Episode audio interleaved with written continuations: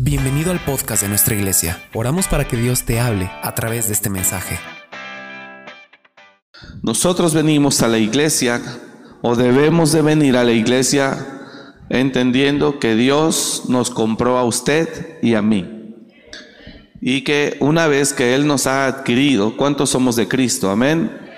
Y una vez que Él nos ha adquirido, entonces Él tiene planes en usted y con usted y sobre usted. Usted y yo somos hechura suya, propiedad suya. De manera que Dios tiene el interés de desarrollar su visión en usted y en mí. Y el plan de Dios es muy claro. Dios quiere, decía yo en la escuela, cambiar nuestra mente o nuestra mentalidad, cambiar nuestro carácter y cambiar nuestro corazón. Esas son tres cosas muy importantes que definen a un ser humano. El carácter y la mente y el corazón definen a un ser humano porque estos tres eh, representan la esencia de una persona. La esencia de una persona se compone de su mentalidad, de su carácter y de su corazón. De manera que venir a la casa de Dios no es venir por venir, sino es venir entendiendo que Dios me adquirió, que Dios me compró, así como usted compra una casa, un terreno, perdón, y usted tiene los recursos para construir ahí una casa. Y usted sabe cómo la quiere y usted dice, no hombre, yo quiero un jardín en la entrada grande, quiero una cochera, yo quiero en la parte de atrás eh, otro jardín con alberca, yo quiero que mi sala sea grande, yo quiero una recámara amplia, en fin, cada quien puede diseñar lo que guste conforme a su gusto. Dios es lo mismo. Cuando Dios lo adquirió a usted, y a mí nos adquirió con el fin de llevar a cabo su plan y su visión en nosotros.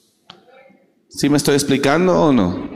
Él desea llevar a cabo su plan y su visión en usted. Y lo primero que Dios quiere hacer en la iglesia es cambiarle su mentalidad. Si la persona no entiende que Dios en la iglesia quiere cambiarle su mentalidad, entonces difícilmente verá cambios en él. Lo segundo que Dios quiere cambiarle es eh, el corazón. O lo que Dios nos quiere cambiar es el corazón. Eh, a veces los hombres creemos que somos muy justos, que no somos malos, pero la escritura nos dice que, lo digo con mucho respeto, que sí somos malos y muy malos a veces. Eh, mentalidades como eh, en la guerra y en el amor todo se vale, así que no la quiere a ella, me quiere a mí, no importa, yo me quedo con él. Y a veces creemos que no somos malos y justificamos nuestras acciones. Pero cuando vamos a la luz, Jesús decía que los hombres prefirieron la oscuridad, no la luz, para que sus obras no salieran a la luz. ¿Me está escuchando? Y a veces tenemos una mentalidad y un corazón de verdad que necesita una transformación. Y desde luego también tenemos un carácter. Entonces, hay, Dios está interesado en hacer algo en usted. En la Biblia encontramos a un hombre, yo ya he predicado de él muchas veces. Me gusta mucho predicar de él porque o de esa historia porque porque yo miro eso y digo, "Padre, ayúdanos, ayúdame a no ser así." Ayúdame. En la Biblia hay muchas historias de hombres que tuvieron procederes y actuares tan duros, tan ásperos o tan, tan insensibles eh, o tan soberbios que el Señor los puso como ejemplos para que usted y yo miremos que no es correcto conducirnos así. Sin embargo, eh, desafortunadamente vemos que aún en, en las iglesias, gente que asiste a las iglesias y tiene mucho tiempo asistiendo a las iglesias, su corazón sigue siendo el mismo. Yo oro a Dios para que en el nombre de Jesús, por medio de su Espíritu Santo, Él mude nuestro corazón. Él cambie nuestro corazón. He visto gente cercana moviéndose en una dureza o en una maldad o en una insensibilidad tremenda. Y yo digo, ¿cómo podemos decir que somos hijos de Dios moviéndonos en tanta maldad? Y de eso se trata por el cual usted y yo estamos aquí. Venir a la iglesia no es solo por costumbre o tradición de que los domingos se acostumbra a ir a misa y se acabó. No, Dios tuvo que levantar eh, un nuevo movimiento eh, espiritual o pentecostal. Dios tuvo que levantar porque desafortunadamente la iglesia tradicional nunca, al menos hasta hace no, no muchos años, nunca se interesó por la transformación real de los seres humanos. Y Dios tuvo que levantar nuevos grupos. Grupos que hagan lo que Dios quiere que se haga en la tierra que hagan lo que el Señor quiere hacer con el hombre. ¿Me está escuchando?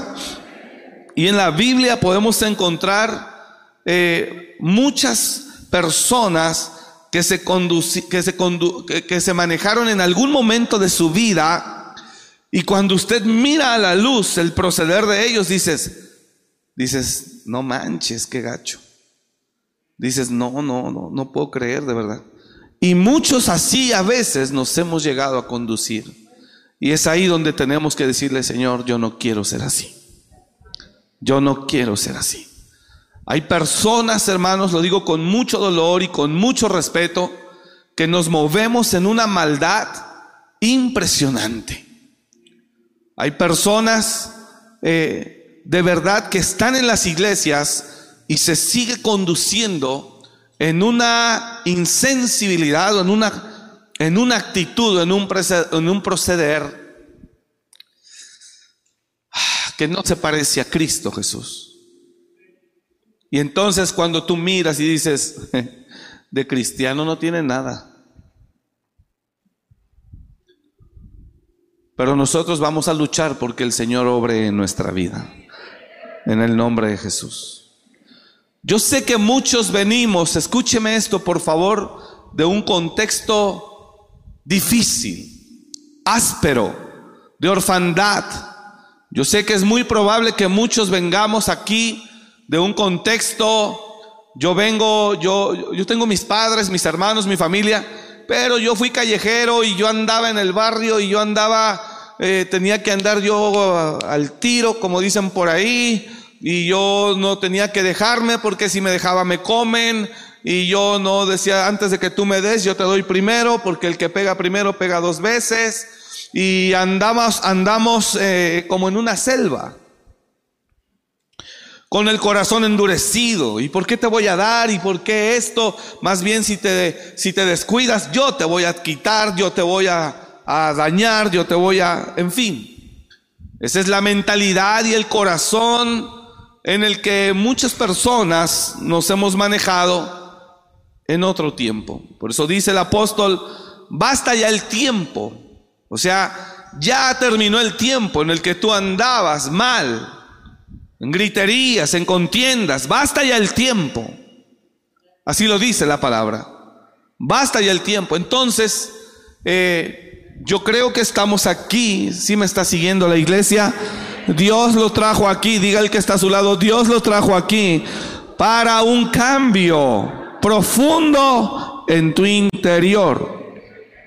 ¿Cuántos dicen amén a eso? Entonces, eh, De eso es de lo que se trata. Y en la Biblia encontramos eh, mucha gente eh, que se condujo de una manera que usted dice, ¿de verdad? Y a eso es a lo que me refiero. Dice la palabra de Dios en primera carta del apóstol Pedro, capítulo 4, verso 3. Basta ya el tiempo pasado para haber hecho lo que agrada a los gentiles, andando en lascivias, concupiscencias, embriagueces, orgías, disipación y abominables idolatrías. Basta ya, dice ahí, el tiempo. O sea, eso ya terminó en ti. Eso ya terminó en nosotros. Vivimos muchas cosas, pero tenemos que entender que eso ya terminó en mi vida. ¿Cuántos dicen amén a eso? Siguiente verso, dice la escritura, a ellos les parece cosa extraña que no corráis, a, que a ellos les parece cosa extraña que vosotros no corráis con ellos en el mismo desenfreno de disolución y os ultrajan Dice el siguiente verso, pero ellos darán cuenta al que está preparado para juzgar a los vivos y a los muertos. A veces la dureza, por el contexto de la dureza en la que nos conducimos o nos manejamos, por el contexto del que venimos, creemos que el contexto justifica nuestras acciones. Pero no es así. Yo creo que Dios puede hacer algo nuevo. Dije, yo creo que Dios puede hacer algo nuevo. Y yo oro para que el Señor cambie nuestros corazones. Que el Señor nos haga personas con carácter firmes, pero sensibles y misericordiosas. Dice la escritura el apóstol Pablo, sino benignos, llenos de misericordia, llenos de misericordia y de bondad.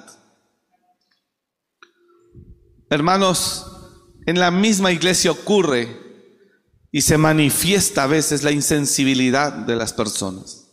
Desde que vamos llegando, donde nos estacionamos, donde recibimos alguna instrucción, desde ahí empieza luego, luego, y se manifiesta el corazón. Dice la escritura en Colosenses, vestidos pues como escogidos de Dios. Capítulo 3, verso 12. Vestidos pues como escogidos de Dios, santos y amados, de entrañable misericordia, de benignidad, de humildad, de mansedumbre, de paciencia. Aquí es donde encontramos la necesidad profunda de que haya cambios en nuestro corazón. Decía hace un momento, decía hace un momento que la gente se sorprenderá cuando vean que no este es el hermano que peleaba o la persona que peleaba, el vecino que maldecía, que gritaba, que violentaba, que tenía amenazado a todo el mundo, que no era este, que no era este. Y la gente dirá, pues se parece. Se parece. Pero cuando usted permite que el Señor haga ese cambio, entonces la gente mirará a una persona, la misma persona, feo como está, pero con el corazón diferente. ¿Me está escuchando? Para eso estamos aquí. Pero si usted se cierra, no se puede hacer. Lo dije hace un momento, yo fui una persona que como creció en el mundo, pues yo no me podía dejar de nadie. De nadie. De nadie. Porque vives en ese mundo. Y si me das uno, no hombre, yo te doy como cinco. Y veníamos de ese contexto. Pero cuando en verdad llega Dios a tu vida y lo permite, Él hace algo nuevo. No lo hace tonto, lo hace mejor. Y yo pido a Dios que el carácter de Jesucristo se reproduzca en nosotros. Porque Jesús era firme para lo malo, pero era generoso y bondadoso para lo bueno. Y deseo que Dios pueda hacer ese cambio, no importa el contexto del que usted venga. Lo que importa es lo que Dios puede hacer en usted si usted lo permite. ¿Cuántos dicen amén a eso? Y hay mucha gente que tiene mucho tiempo asistiendo a una iglesia, pero no ha pasado nada porque no ha permitido que pase. Le cuesta trabajo abrirse y entender que, que tal vez su vida puede ser mejor si permite el cambio. Hay algunos que tienen su filosofía y dicen, si demuestro debilidad van a abusar de mí. Si demuestro debilidad, si lo perdono, va a seguir abusando de mí. Y entonces la gente prefiere vivir en odio, en rencor y a la defensiva. Pero no es eso lo que Dios trazó para usted. Dice Colosenses, vestidos pues como escogidos de Dios, santos y amados, de entrañable misericordia, de benignidad, de humildad, de mansedumbre, de paciencia. Siguiente verso, soportándoos unos a otros y perdonándoos unos a otros, si alguno tuviera queja contra otro, de la manera que Cristo os perdonó, así también hacedlo vosotros. Siguiente verso, y sobre todas estas cosas, que dice ahí? Vestidos de amor, que es el vínculo perfecto. Señor, yo te pido esta mañana, esta tarde, que toda dureza que haya en los corazones, tú la quites en el nombre de Jesús. Ayúdanos, Padre. Ayúdanos a que nuestro corazón reciba una transformación. Me gusta cuando dice la escritura que el rey Saúl por el Espíritu Santo descendió sobre su vida y fue mudado en otro hombre. ¿Cuántos necesitamos ser mudados en otro hombre? Yo quiero ser mudado en otro hombre. Es eso lo que Dios quiere de usted, hermano.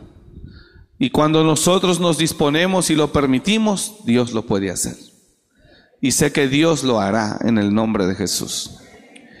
Muchos nos podemos parecer a ciertos personajes de la Biblia que usted ya los conoce porque se los he predicado en muchas ocasiones, como Nabal, como Caín. Yo de verdad lo leo y lo leo. Hace ocho días lo prediqué en Monterrey también. Y, y yo me sorprende la forma en la que un ser humano pueda ser así pueda hablar así, pueda reaccionar así, se pueda conducir así. Dice la Biblia que Caín era hermano de Abel, hijos de Adán, y cuando llegó el tiempo de la cosecha, cada uno presentó una ofrenda a Dios. Pero usted mira el corazón de uno y el corazón de otro. Y usted mira a Caín, a Abel ofreciendo su mejor ofrenda a Dios. Su mejor ofrenda. Y usted mira a un hombre llamado a su hermano Caín solamente cumpliendo. Y dice la escritura en Génesis, pero Dios no miró con agrado la ofrenda de Caín. Y se ensañó su corazón en gran manera en gran manera y decayó su semblante. Y mire cómo Caín tiene una actitud hacia Dios. Ni siquiera fue hacia un hermano, no hombre, un hermano que espera peor. Y ni siquiera Dios tiene una actitud hacia, perdón, Caín tiene una actitud hacia Dios fuertísima, una falta de respeto impresionante. Y aquí es donde yo quiero ilustrarle. Pastor, ya nos ha predicado de eso. Sí, no crea que se me olvida. Pregúntese por qué vuelvo a predicar de esto. Las que sirven en los ministerios, los que sirven, los que servimos. ¿Por qué volvemos a hablar de esto? Mm. ¿Sabe cuánta gente sirve en las iglesias con el corazón de Caín? Con una maldad dentro de. Y hay envidias y hay enemistades y entre ellas no se comen, se odian, no se hablan. Ay, qué feo. Pero creen que su servicio es agradable a Dios y que Dios lo toma. Me sorprende la historia de Caín. ¿Sí me está escuchando? ¿Cómo un ser humano puede llegar a actuar así? A ver qué le parece a usted. Mírenlo, júzguelo.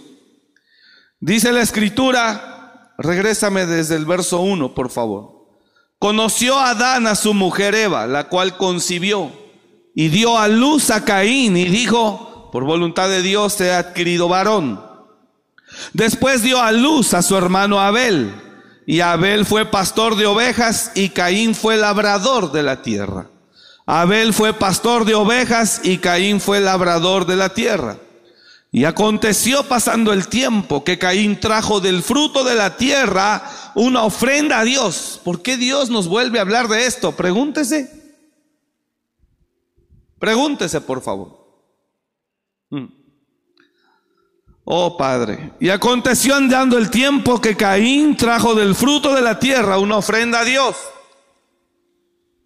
Y Abel trajo también de los primogénitos de sus ovejas, de lo más gordo de ellas. Y miró Dios con agrado a Abel y a su ofrenda. Pero no miró con agrado a Caín y a la ofrenda suya. Fíjese lo que hace Dios. Dios miró al hombre y a lo que ofrece. Dios no miró solo la ofrenda, lo que ofreció. Dios miró al hombre y lo que él ofreció. Miró a Caín y a la ofrenda suya. Miró a Abel y a la ofrenda suya. Pero no miró Dios con agrado a Caín ni a la ofrenda suya. ¿Por qué Dios no miró con agrado a Caín? Diga conmigo, porque le miró el corazón. ¿Lo puede decir más fuerte? Porque le miró el corazón. Y aquí es donde Dios no lo termina de bendecir porque el corazón sigue sin cambiar. Entienda eso. Hay mucha gente que tiene detenida su propia bendición porque tal vez aparenta ser bueno, pero Dios sabe lo que realmente es cada quien. Aparenta ser amable, pero Dios sabe lo que cada quien es. Y Dios no miró a Caín, ni a la ofrenda suya. Entonces, ¿qué miró Dios en Caín que no le agradó? El corazón. Estamos hablando de tres áreas que en la mañana no pude desarrollar, solo las mencioné. El corazón la mentalidad y el carácter. Pero Dios no miró con agrado el corazón o a Caín, que tiene que ver con el corazón. Y aquí Dios lo va a constatar. Dios. Y usted y yo a leerlo. Cuando después se cayó y se ensañó Caín en gran manera y su semblante decayó.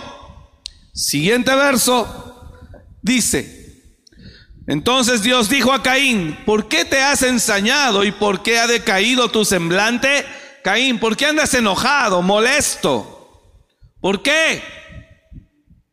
Y le dice Dios, si bien hicieras, ¿no serás enaltecido? Entonces Dios le dijo, tú no te conduces de una manera correcta. Y si no hicieres bien, el pecado está a la puerta. Con todo esto a ti será su deseo y tú te enseñorearás de él. Otra versión dice, Caín, veo que el diablo anda atrás de ti. Veo que el pecado anda atrás de ti. Cuidado, no dejes que te domine, pues tú puedes dominarlo a él. En NTV. Dice el verso 6. En NTV ¿Por qué estás tan enojado? preguntó el Señor a Caín. ¿Por qué te ves tan decaído? Siguiente verso dice, serás aceptado si haces lo correcto. Pero si te niegas a hacer lo correcto, entonces ten cuidado. El pecado está a la puerta, al acecho y ansioso por controlarte, pero tú debes dominarlo y ser su amo. Diga el que está a su lado, el pecado está a la puerta, pero tú debes dominarlo. ¿Cuántos dicen amén a eso? Bueno, regresamos a la reina Valera. Y entonces, cuando Dios le dice, el pecado está ahí queriéndote dominar, ten cuidado, a Caín le importa un bledo el consejo de Dios. Y entonces Caín le dice a su hermano Abel, salgamos al campo. Y aconteció que estando ellos en el campo, Caín se levantó contra su hermano Abel y lo mató.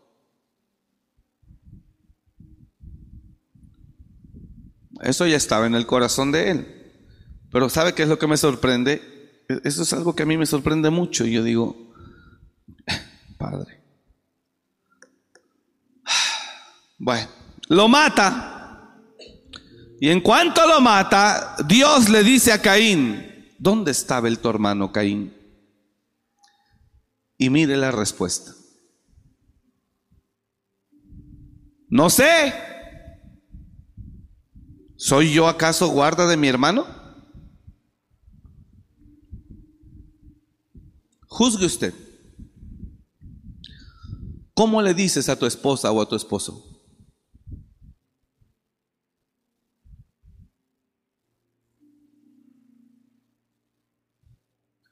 ¿Cómo le dices? Y ya ponte a trabajar, ¿eh? porque no te voy a estar manteniendo. Qué buen corazón. ¿Cómo le dices? ¿Cómo te expresas? ¿Con qué dureza?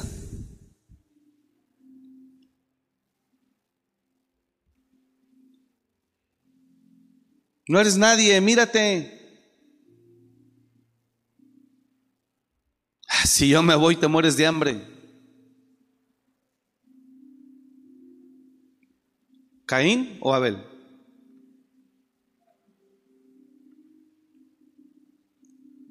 Hey, ponte a trabajar, a mí también me cuesta. A tu hijo le dices eso. Ponte a trabajar. ¿Qué crees que te voy a estar dando todo? No, ponte a trabajar. Sí, a mí también me cuesta. Y tú nomás pide y pide. Caín o Abel.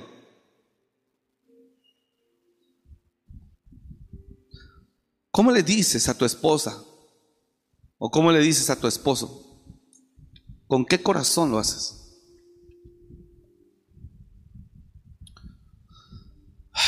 Necesitamos ser mudados, hermanos. Porque aunque usted no lo vea, ni, lo, ni yo lo vea, somos malos y nos conducimos en mucha maldad. No te voy a estar manteniendo, pues ¿qué te pasa?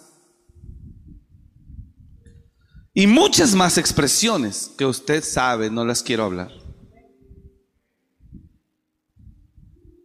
Eso no representa o manifiesta una necesidad de que nuestro corazón cambie.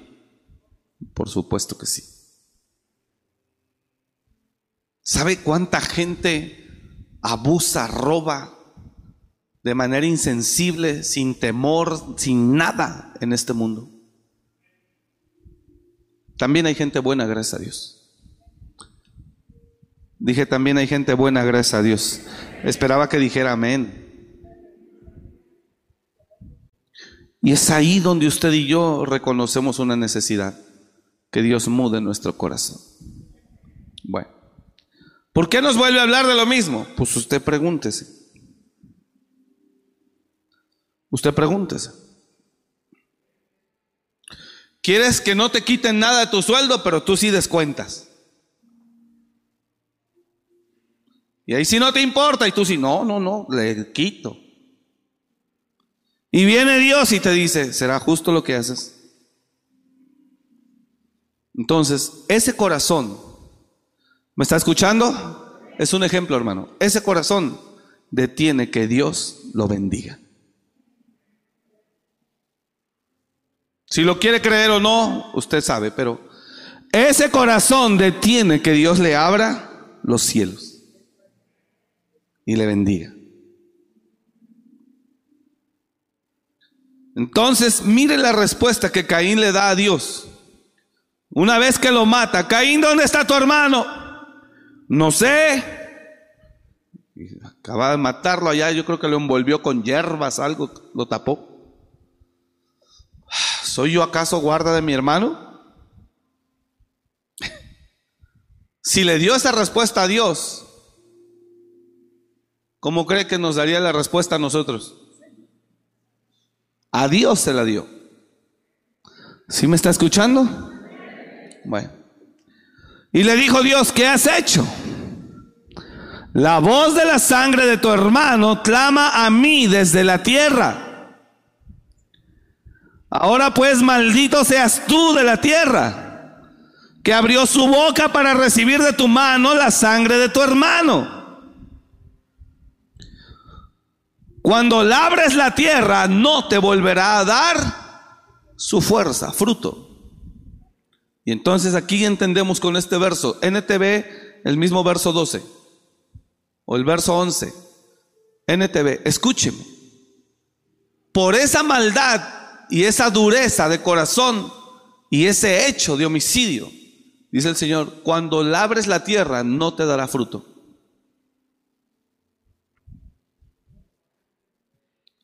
No sé si me está comprendiendo.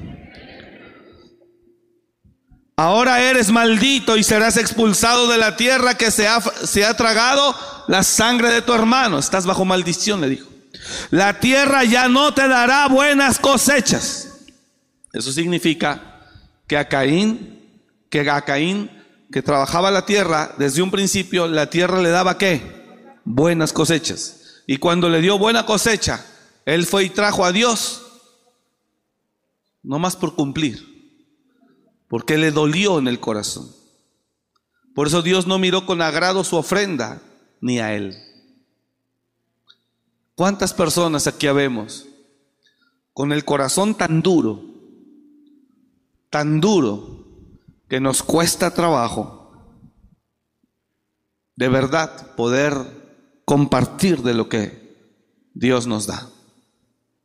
Y todo eso Dios lo mira. La tierra ya no te dará buenas cosechas. Por mucho que la trabajes, ya no te dará buenas cosechas. Y esto nos enseña que hay gente que tiene los cielos cerrados por su corazón. ¿Alguien me está entendiendo? Mira hermano, Dios es tan bueno que cuando usted tiene el corazón correcto, los cielos están abiertos. Lo voy a volver a repetir. Dios es tan bueno que cuando usted tiene el corazón abierto, el corazón limpio y alineado, Dios le abre los cielos y lo bendice. Pero al que es gandaya, perdóneme ya la palabra, pero al que es gandaya, mira, cielo cerrado. Y por más que le dé y le dé y le dé, no. Y por más, nada. Nada. Por mucho que trabaje, se esfuerce aquí, no. Porque es un asunto el corazón. Dice Dios, solo permíteme que te lo cambie. Solo permíteme, estoy dispuesto a bendecirte. Pero déjame te cambio el corazón. Entonces usted viene a la iglesia no solo a cumplir con una tradición religiosa, Usted viene a la iglesia por una necesidad. La necesidad de ser cambiado. Permita que la palabra de Dios lo cambie. Mire, he visto gente. He visto gente. Y, ¿sabe qué es? Lo digo. Yo no soy nadie, pero pues soy el pastor. En mis narices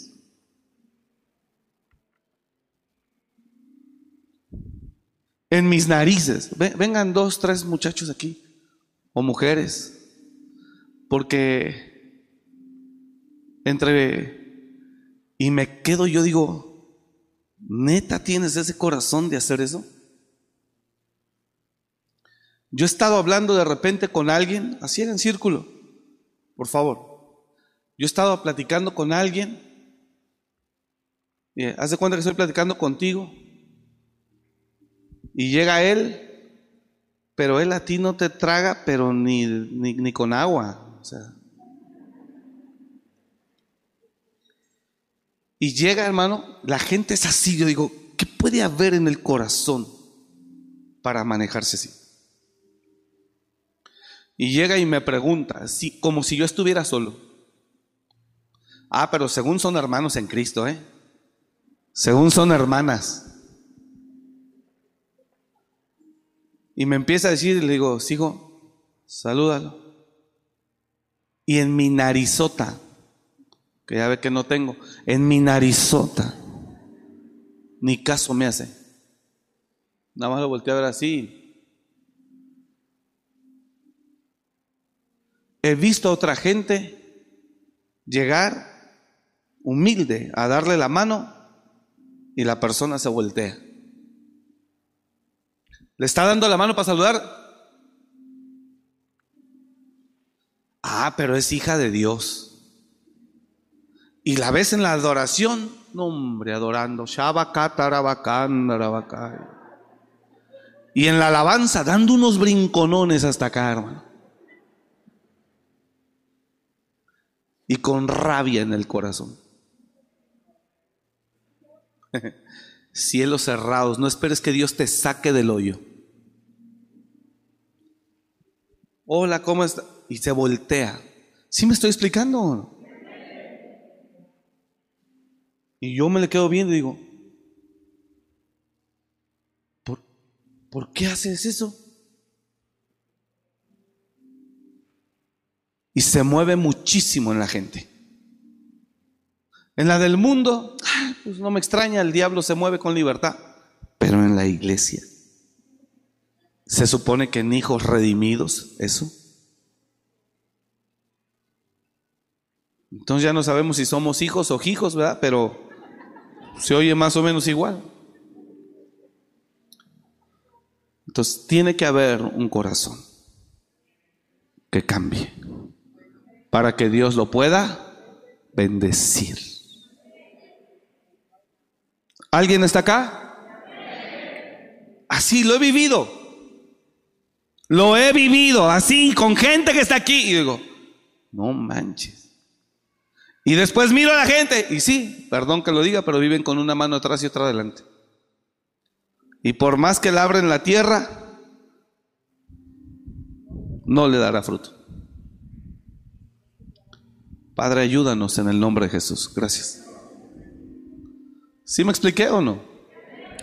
Bueno, hay otra historia para pasar al tema de la mentalidad. Hay otra historia. Y la parte de la mentalidad está ligada mucho al corazón, pero también eso tiene que ver con la pura mentalidad. Hay gente, me voy a adelantar un poquito, que tiene la mentalidad de nada más, échale. La pregunta es, ¿y tú qué ofreces? ¿Y tú qué das? ¿Quieres que te sirvan? Esa es tu mentalidad. Pero tú a quién sirves? ¿Quieres que te den? Pero tú a quién das? ¿Quieres que te ayuden? Esa es tu mentalidad. Pero tú a quién ayudas? Me regreso al tema del corazón. Me regreso al tema del corazón. Y hay otro hombre que también me agrada mucho hablar de él porque, híjole, yo lo miro y yo digo, ay, Padre, ayúdame. Ayúdame, ayúdame, ayúdame. A no ser así. Todos lo saben. ¿Quién es? ¿Quién es? Naval.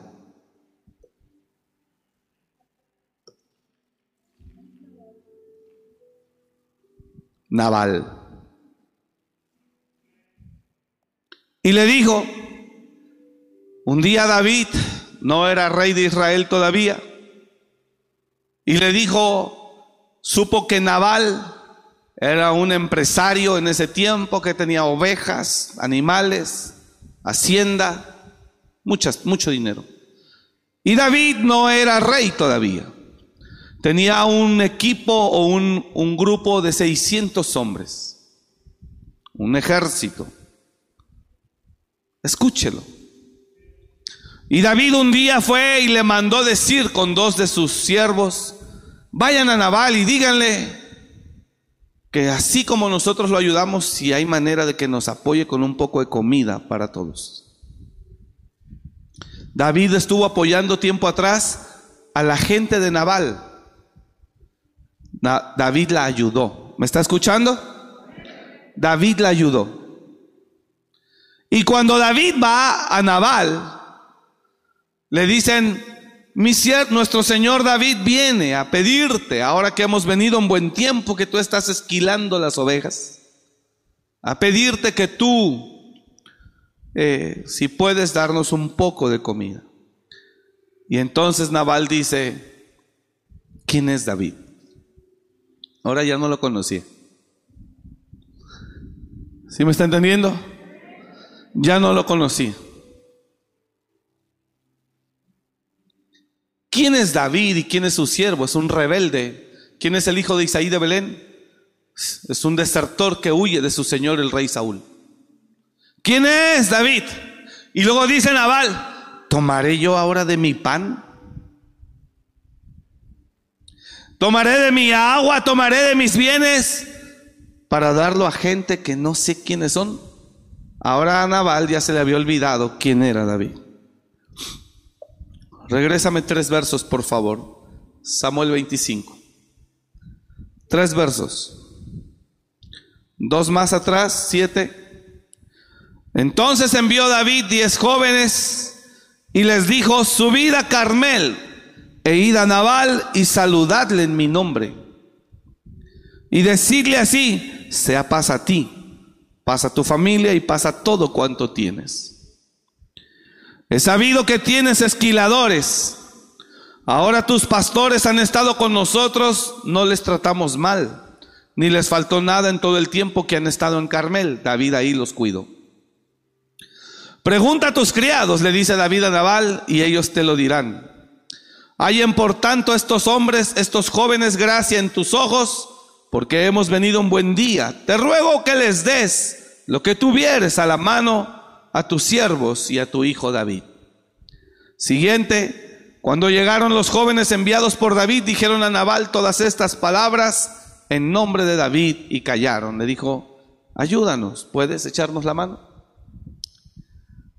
Y Nabal respondió a los jóvenes enviados por David y dijo, ¿quién es David y quién es el hijo de Isaí?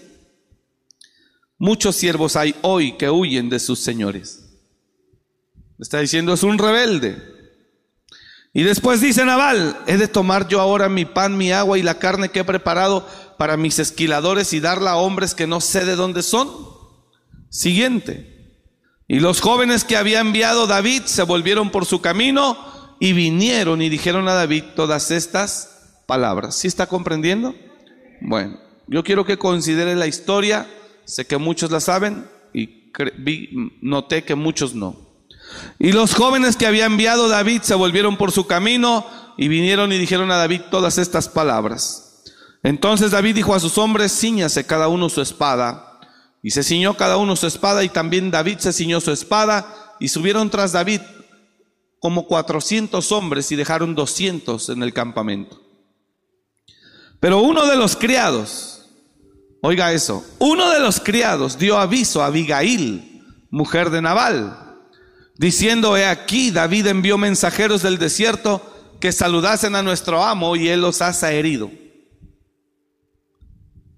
Y aquellos hombres, dice el siervo, fíjese, y aquellos hombres nos han, aquellos hombres han sido muy buenos con nosotros. Y nunca nos trataron mal, ni, ni nos faltó nada en todo el tiempo que anduvimos con ellos cuando estábamos en el campo. Aquí usted se va a dar cuenta porque a la gente le va mal. Con esta historia usted se va a dar cuenta por qué le va mal y nada le sale. Porque a veces actuamos con maldad con gente. Con mucha maldad, con mucha dureza. Y después no sabemos por qué nosotros nos está yendo mal y nada nos sale. Y aquellos hombres han sido muy buenos con nosotros y nunca nos trataron mal, Ni nos faltó nada en todo el tiempo que anduvimos con ellos cuando estábamos en el campo. Siguiente verso, muro fueron para nosotros de día y de noche, todos los días que hemos estado con ellos apacentando las ovejas. Siguiente verso, ahora pues le dice, el siervo que miró que Nabal su amo mandó con las manos vacías a, los siervos de David, ese mismo siervo viene a Abigail, la esposa de Nabal, y le dice, señora, mire lo que pasó y mire bien lo que va a hacer. Porque la gente de David nos trató bien en su momento. Y ahora que David viene a pedir un poco de pan, nuestro patrón o amo los manda por allá y dice que no los conoce. Así que piense bien lo que va a hacer porque estoy seguro que David viene para acabar con todo. ¿Alguien me está escuchando? Ahora pues reflexiona y ve lo que has de hacer, porque el mal está ya resuelto contra nuestro amo y contra toda su casa, pues él es un hombre tan perverso que no hay quien pueda hablarle. Y perdóneme hermano, pero a veces lo he dicho en otras prédicas, pero a veces en la familia, a veces la esposa es la, la humilde, la sensible, y la esposa tiene que hacer las cosas a escondidas del marido. Porque el marido es tan duro y tan malo como una piedra que no entiende por qué precisamente, que es por eso, Dios no le puede dar más. Por eso estamos aquí. Así que mire lo que va a hacer. Siguiente verso. Entonces Abigail tomó luego 200 panes, dos cueros de vino, cinco ovejas guisadas, cinco medidas de grano tostado, cien racimos de uva pasa y 200 panes de higos secos y lo cargó todo en asnos. Y dice, y dijo a sus criados, sí, delante de mí y yo seguiré luego. Y nada declaró a su marido Naval. Le digo algo con mucho respeto. ¿Sabe cuánta gente se acerca y dice, pastor, pero mire, es que esto que estamos haciendo así, mi esposo no sabe. No, es que él sí sabe, olvídese.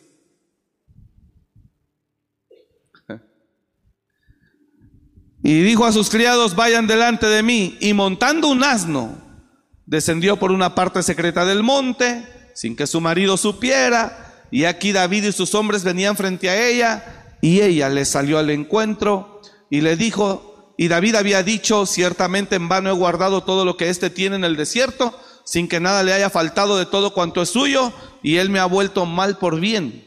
Y dice David, así haga Dios a los enemigos de David y aún les añada que de aquí a mañana de todo lo que fuere suyo no he de dejar con vida ni un varón. David venía con todo, por gandaya. ¿Sí puede decir eso conmigo? Por gandaya. ¿Sí conoce esa palabra griega, gandaya? significa gacho, por gandaya. Así no le puede Dios abrir los cielos a nadie. Difícilmente. Y cuando Abigail vio a David, se bajó prontamente del asno y postrándose sobre su rostro, delante de David se inclinó a tierra y se echó a sus pies y dijo, Señor mío, sobre mí sea el pecado, mas te ruego que permitas que tu sierva hable a tus oídos. Abigail estaba ahí haciendo labor, hermano. Y escucha las palabras de tu sierva. Y ella le dice a David, avanzamos, no haga caso ahora, mi señor, de ese hombre perverso, de Naval. Está hablando de su esposo. No le haga caso a mi marido. No le haga caso a mi marido. Eh, es perverso. Porque conforme a su nombre así es. Naval significa insensato. Él se llama Naval y la insensatez está con él. Mas yo tu sierva no vi a los jóvenes que tú enviaste.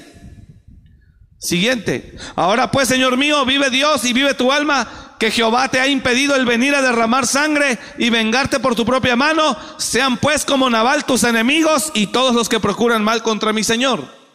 Y Abigail lo está persuadiendo para que él se calme. Y ahora este presente que tu sierva ha traído a mi Señor se ha dado a los hombres que siguen a mi Señor. Y yo te ruego que perdones a tu sierva esta ofensa, pues Jehová, Jehová de cierto hará casa estable a mi Señor, por cuanto mi Señor pelea las batallas de Jehová, y mal no se ha hallado en ti ni en tus días.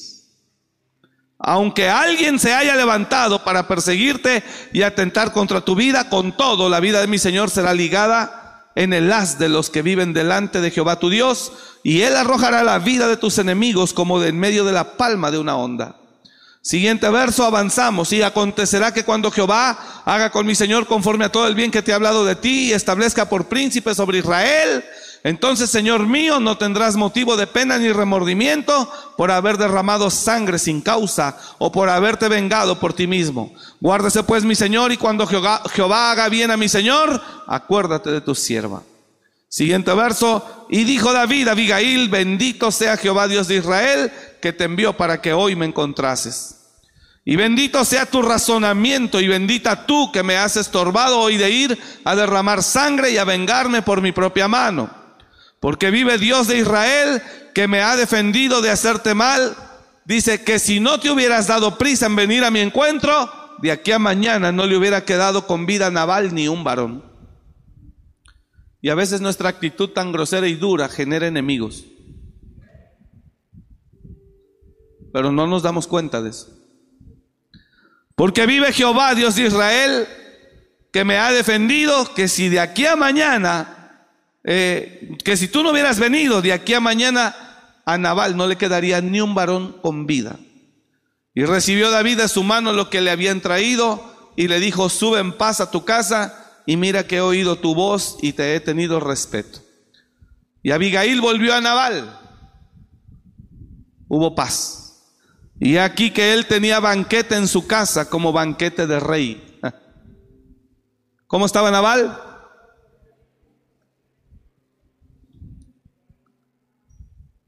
Y el corazón de Naval estaba alegre y estaba completamente ebrio, por lo cual ella no le dijo nada, sino hasta el día siguiente en la cruda.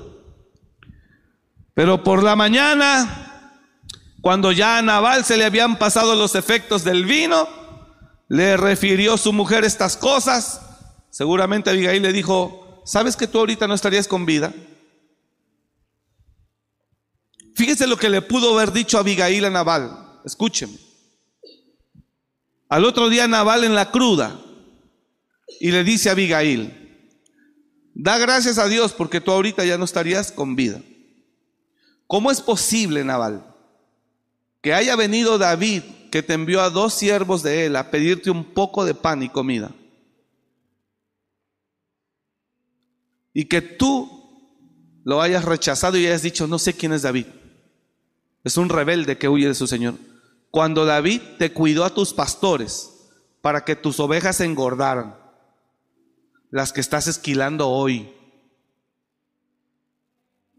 No sé si entendió eso. Estoy seguro que David, que Abigail le dijo a Nabal eso. ¿Cómo se te ocurre haber hecho eso? Oye, David te ayudó. Y porque David los cuidó a ti, a todos tus pastores, David los cuidó, tú hoy tienes ovejas y estás esquilando ahorita. Te manda a pedir un pan y no se lo quieres dar.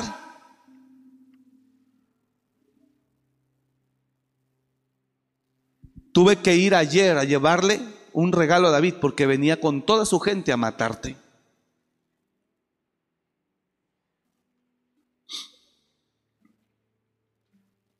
Tuve que ir porque eres malo, porque eres duro. Tuve que intervenir yo. Nos arriesgas a todos. Estaríamos muertos todos por tu maldad, por tu dureza, porque eres grosero, insensible.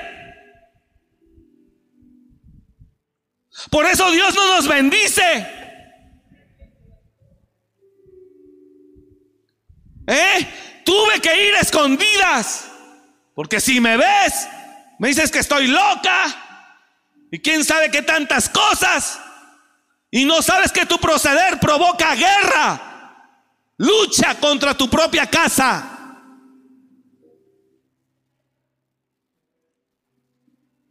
Tuve que ir con David.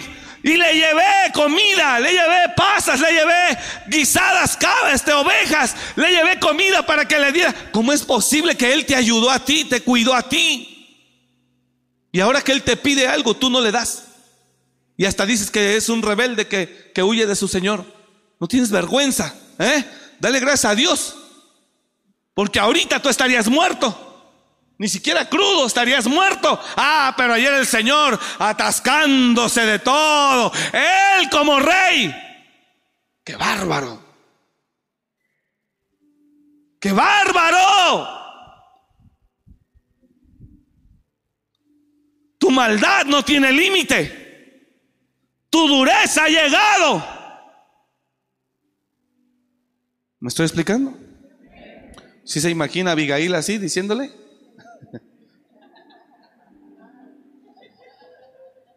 Dijo, mira, ¿eh? Dale gracias a Dios. Porque ahorita toda esta gente estaría muerta y tú también. Porque me encontré a David con 400 hombres que venían armados ya, subiendo para acá. Y venían a darte. Por Gandaya. Dice la Biblia que cuando él oyó eso, se espantó y cayó para atrás. Y se golpeó en la cabeza. Y quedó cuadraplégico, una parálisis. Y a los ocho días de estar enfermo, dice la escritura, Jehová lo hirió y lo mató. Porque a Dios no le agrada esa gente. Y Dios vuelve a predicar lo mismo, porque no entiende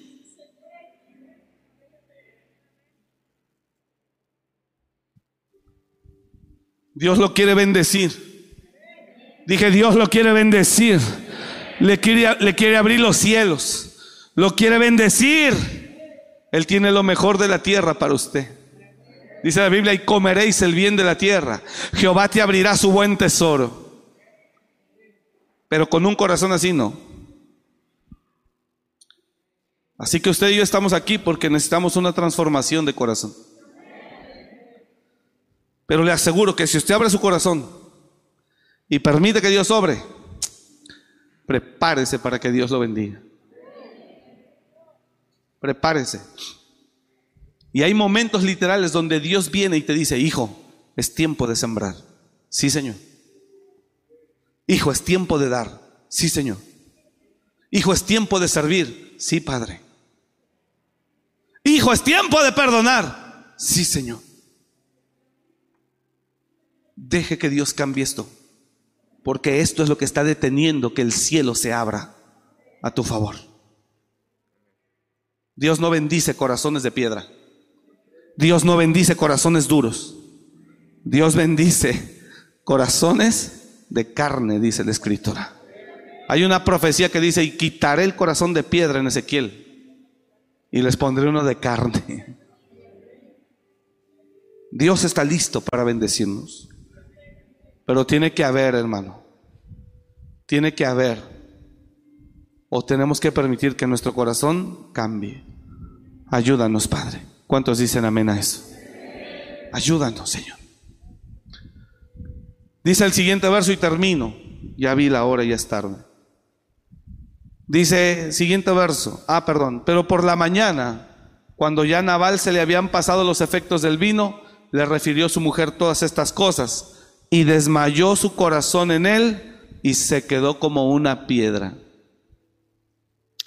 Y diez días después, estuvo sufriendo, y diez días después, Jehová hirió a Nabal y murió. Aquí concluyo. Ya no hablé de la mentalidad, el miércoles se lo comento. Cuando Dios mira todo el caso Abigail interviene para frenar a David. ¿Sí me está entendiendo? Y lo logró. No murió nadie. Pero como quiera Dios miró. Y dijo, no, esto... Abigail te frenó. Abigail frenó a David, pero a mí no me va a frenar. Porque Dios aborrece a la gente que se conduce así. Repito, Dios aborrece a la gente que se conduce así. Por eso cuando leo esta historia digo, ayúdame a que mi corazón no se endurezca. Y por eso cuando Dios dice, es tiempo de sembrar, sí Señor, pero que el corazón no se endurezca. Es tiempo de servir, sí Señor. Es tiempo de ofrecer, sí Señor. Es tiempo de perdonar, sí Padre. Entonces usted tiene que cuidar eso. ¿Sí me está comprendiendo? Y camina usted con cielos abiertos. Porque Dios da. Dije Dios da. Entonces, vea a qué grado puede llegar la maldad de un hombre solamente mirando a estos dos hombres, Caín y Nabal. Y lo digo con mucho amor y mucho respeto, hermanos, para todos. A veces nosotros creemos que nos portamos, creemos que somos bien buena gente. Y la verdad no es así. La verdad no es así. Revise bien a la luz de la palabra.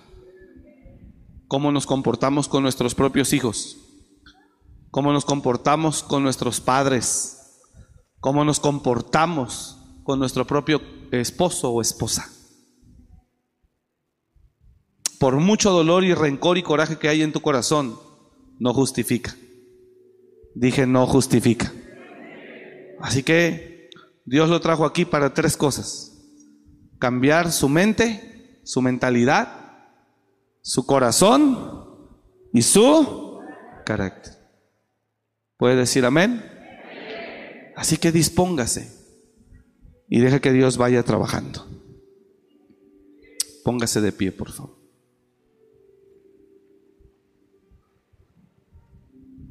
¿Dónde? ¿Hay, ¿Hay, una hermana aquí?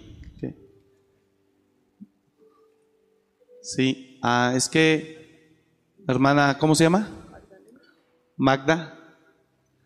La hermana Magda, ella nos comentan que ella fue al retiro de transformación de hace dos semanas, aquí en Morelia, en el recinto ferial. Ella creo que envió un, un mensaje, ¿verdad? A los grupos ella envió un mensaje a los grupos. Eh, creo que ella tenía cáncer. Eh, nosotros lo dijimos ese domingo en la, noche que orábamos por sanidades. Y, eh, y, este, y les dijimos, si usted cree en Dios, pues Él ha hecho un milagro. Cuando vaya y se haga su, su estudio, de verdad, si usted cree, usted va a salir sano.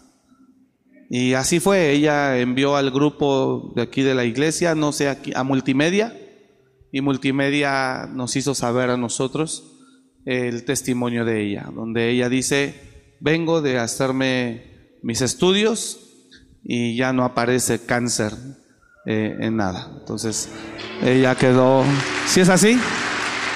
Algo así. Así que ahorita me dice aquí la pastora que que ella está aquí y que quería dar testimonio. Adelante, hija. La escuchamos así un minutito para orar y despedirnos. Amén. Buenas tardes a todos, hermanos. Como, ay, perdón. A ver, hija. Déjame ver si está prendido. Sí, sí. Sí, está prendido. Nada más acérqueselo un poquito. Buenas tardes a todos. Como les dijo el pastor, mi nombre es Magali. Hace 15 días yo viví el retiro, que fue lo más bonito que haya pasó en mi vida. Yo tenía 15 de, bueno, en noviembre me detectaron cáncer de tiroides. Eh, eh, aquí el cómplice fue mi hermano, que está aquí presente, es Luis Becerril, por allá atrás anda, no sé dónde anda. Entonces, este, gracias a él, yo sé que él fue el instrumento este, hicieron oración por mí. Yo, la verdad, yo iba confiada de que Dios me iba a sanar y me iba a transformar. Y así fue. El día lunes fui a estudios que ya me habían programado este, para ver en qué grado estaba mi cáncer y empezar con tratamiento. La verdad me sentía muy mal, muy mal.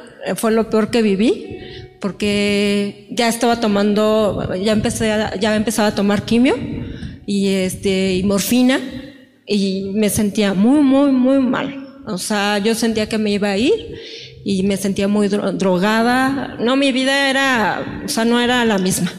Entonces, gracias a Dios, el día martes, este, me dieron los resultados y bendito Dios, ni el doctor se explica qué fue lo que pasó, salí negativa ya. Amén. Gloria a Dios. Todo gracias a Dios. Gracias, Padre. Sí. Él es un Dios de milagros. Gracias, hermano. Además, también no fue lo único que hizo por mí.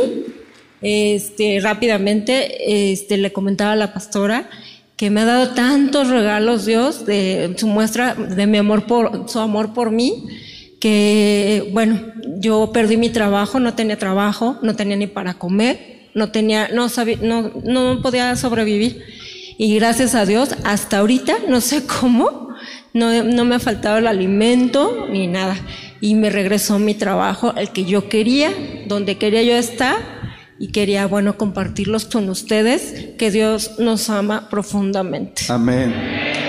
Y que así, que así ya existe. Muchas gracias. Padre, bendecimos tu nombre. Gracias a Dios. No deje de creer en Dios. Él es la esperanza para la humanidad. El mundo cada vez va a entrar en crisis mayor, mayor, mayor para hacer volver el corazón a nuestro Dios. Así que si usted ya está aquí, aprovechelo, no se vaya.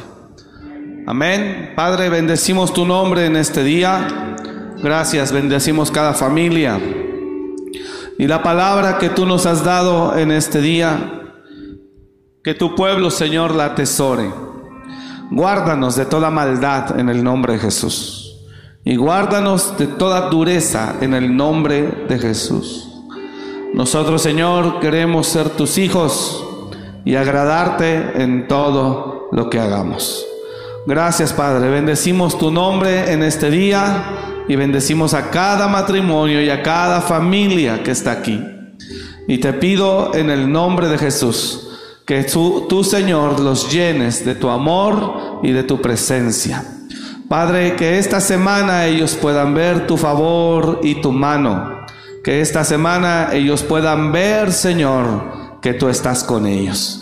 Los bendecimos a todos y te damos gracias por la vida de cada uno en el nombre de Cristo Jesús. Gracias, Señor. Y todos decimos, amén.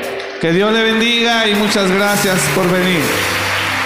Lo esperamos el día miércoles. Bendiciones. Gracias por escuchar este mensaje. Comparte y suscríbete. Para más información de nuestro ministerio visita www.amoryrestauracionmorelia.org.